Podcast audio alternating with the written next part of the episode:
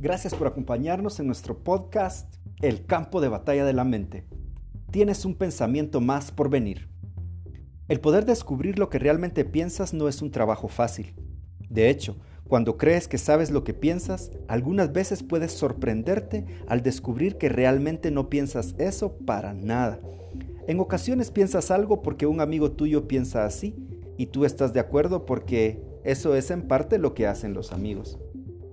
Por ejemplo, si tu amigo le gusta tomar café sin azúcar y cada vez que estás con él lo tomas sin azúcar, pero de repente un día le pones azúcar y descubres que te gusta más. Cuando le dices a tu amigo que en realidad prefieres tomar tu café con azúcar, estás empezando a darte cuenta de una manera sencilla lo que significa pensar por ti mismo. Es bueno encontrar gente que está de acuerdo con la forma en la que piensas. Es aún mejor saber por qué piensas de esa forma. Si no estás realmente seguro de lo que piensas o has estado pensando algunas cosas muy raras que pueden ser no del todo ciertas, entonces tienes un pensamiento más por venir. Dios tiene un plan para ayudarte a descubrir cómo pensar con más claridad. En Filipenses 4:8, Dios nos dio algunos ejemplos de cosas muy buenas para pensar. Nos dijo, por último, hermanos, consideren bien todo lo verdadero, todo lo respetable, todo lo justo, todo lo puro, todo lo amable, todo lo que es digno de admiración, en fin, todo lo que sea de excelencia o merezca un elogio. El autor sigue diciendo que si hacemos eso, entonces el Dios de paz estará con nosotros. Y bien, ¿qué piensas? ¿No es eso lo que tus amigos te preguntan todo el tiempo? A tus amigos les importa lo que piensas, desde escoger una película hasta hablar de los grupos musicales favoritos. Cuando llega la hora de tomar decisiones, es de bastante ayuda entender por qué escoges lo que harás. Esas decisiones resultan de la forma en cómo piensas. ¿Cómo poner tus pensamientos en forma? ¿Cómo pones tus pensamientos en forma o por lo menos sacudirlos para que puedas ver cuáles son realmente tuyos? Ahora mismo empieza tu propia lista. Escribe el nombre de la gente o de las cosas en tu vida que marcan una diferencia en la forma en la que piensas. ¿Pusiste en tu lista nombres de atletas o actores o tal vez un personaje de algún libro que leíste? ¿Pusiste en tu lista a tu mejor amigo, a tu hermana o tal vez a tu mamá? Tal vez escribiste en tu lista el nombre de tu pastor o algún héroe de la Biblia. Todos somos parte del proceso que determina cómo piensas en la actualidad, desde programas de televisión, grupos musicales, la iglesia, la familia y los amigos. Si quieres tener pensamientos buenos y valiosos, incluso por los cuales estarías agradecido, ¿cómo cambiaría eso el panorama? Piensa en tus metas para obtener buenas calificaciones, o para ser más activo en el grupo de la iglesia, o en ayudar a un amigo a hacer una buena obra. ¿Cómo son bombardeados tus pensamientos desde afuera? Vamos a usar la meta de sacar un 10 en matemáticas. Si eres bueno en matemáticas, esta podría ser una meta fácil y podrías lograr de inmediato el 10 y ganar premios y protagonismo. Pero si no eres muy bueno en matemáticas, y aún te pones esa meta, ¿cómo afectaría a tus pensamientos la esperanza de obtener ese 10? Primero, lees algo en el periódico que a los deportistas les pagan millones de dólares por jugar un juego, aun cuando ellos difícilmente terminaron la escuela.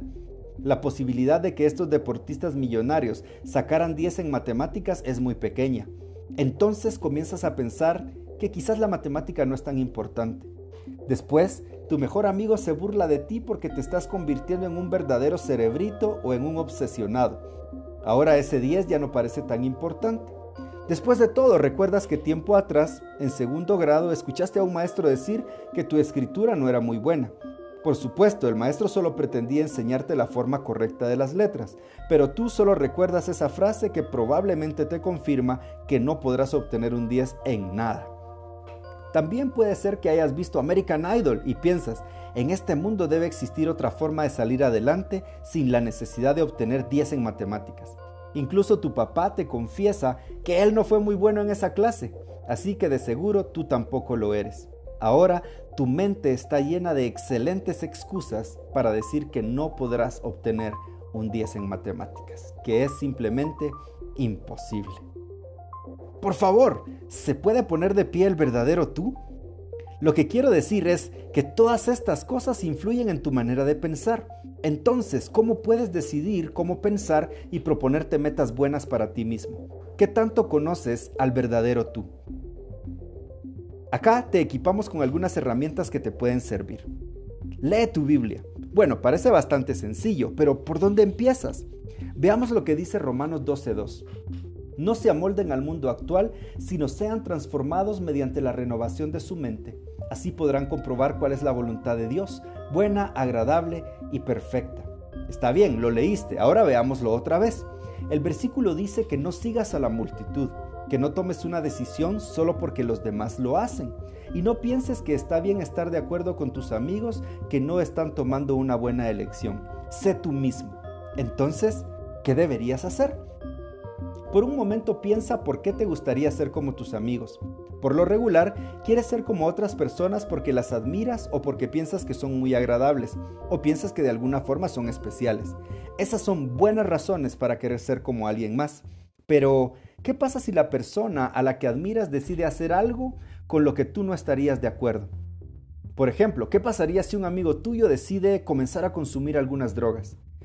Ya sabes que piensas que tomar drogas da asco, es desagradable y posiblemente puede destruir tu vida. Pero ¿qué tal si tu amigo dice algo como, si realmente eres mi amigo, no le dirás a nadie que estoy fumando y tú fumarás conmigo? ¿Qué haces entonces? Cuando tomas el consejo de la Biblia y miras dentro de ti mismo para descubrir lo que es verdadero para ti, tal vez signifique estar en desacuerdo con tu amigo e incluso tomar la decisión de no ser amigos por un tiempo. Este serías tú pensando de una nueva forma, buscando aquello que es bueno para ti. Al pensar de esa forma, te ayudas a ti mismo a saber con claridad qué es lo que Dios quiere para ti y te ayuda a escoger aquello que es bueno para Él y que le agrada. Permítete pensar con tus propios pensamientos. Las escrituras nos dan paciencia y ánimo de tal forma que podamos tener esperanza. Cuando esperas poder tomar buenas decisiones y tener buenos pensamientos, esta herramienta te ayudará en toda ocasión. Date la oportunidad de pensar de nuevo. Después de todo, tienes un pensamiento más por venir. Las buenas noticias acerca de crecer y cambiar tu forma de pensar es que siempre puedes pensar de nuevo tienes una oportunidad más de tomar una mejor elección que aquella que tomaste la última vez. Probablemente te gustó esta idea cuando decidiste probar a los chícharos o los frijoles, por ejemplo, y descubriste que en realidad ah, el pan es mucho más rico. Ese mismo principio se aplica al trabajar en otras partes de tu vida. Nunca te atoras con tener que pensar solo de una manera. Con Jesús siempre tienes otra oportunidad. Piensa en Jesús Tú puedes haber escuchado la frase popular ¿qué haría Jesús? La Biblia dice eso de otra manera. Hebreos 12:3, consideren a aquel que perseveró. Cuando estás haciendo una elección, imagina qué sería lo mejor que Jesús haría o cómo actuaría Él en una situación como la que estás enfrentando. Regresa a la situación con tu amigo que empezó a fumar drogas y piensa acerca de eso a través de los ojos de Jesús. ¿Qué le diría Él a tu amigo? ¿Qué te diría a ti? Piensa en estas preguntas. No te dejes llevar por mal camino. Hay un recordatorio en Hebreos de mantenerse en las cosas que nos han enseñado. No permitas que malas enseñanzas te lleven por mal camino o te lleven en una... Tienes la respuesta dentro de ti. Dios ya te dio lo que necesitas. Ahora tienes una caja de herramientas bien llena. Si la llevas contigo a donde quiera que vayas, te ayudará a pensar claramente, te ayudará en el campo de batalla.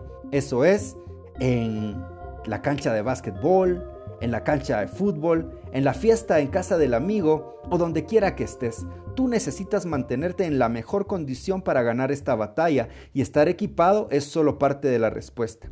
Hay que continuar y ver lo que hay en esos viejos globos de pensamientos, o como dicen por allí, paradigmas.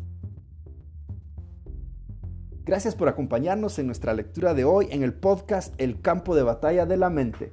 Hasta la próxima.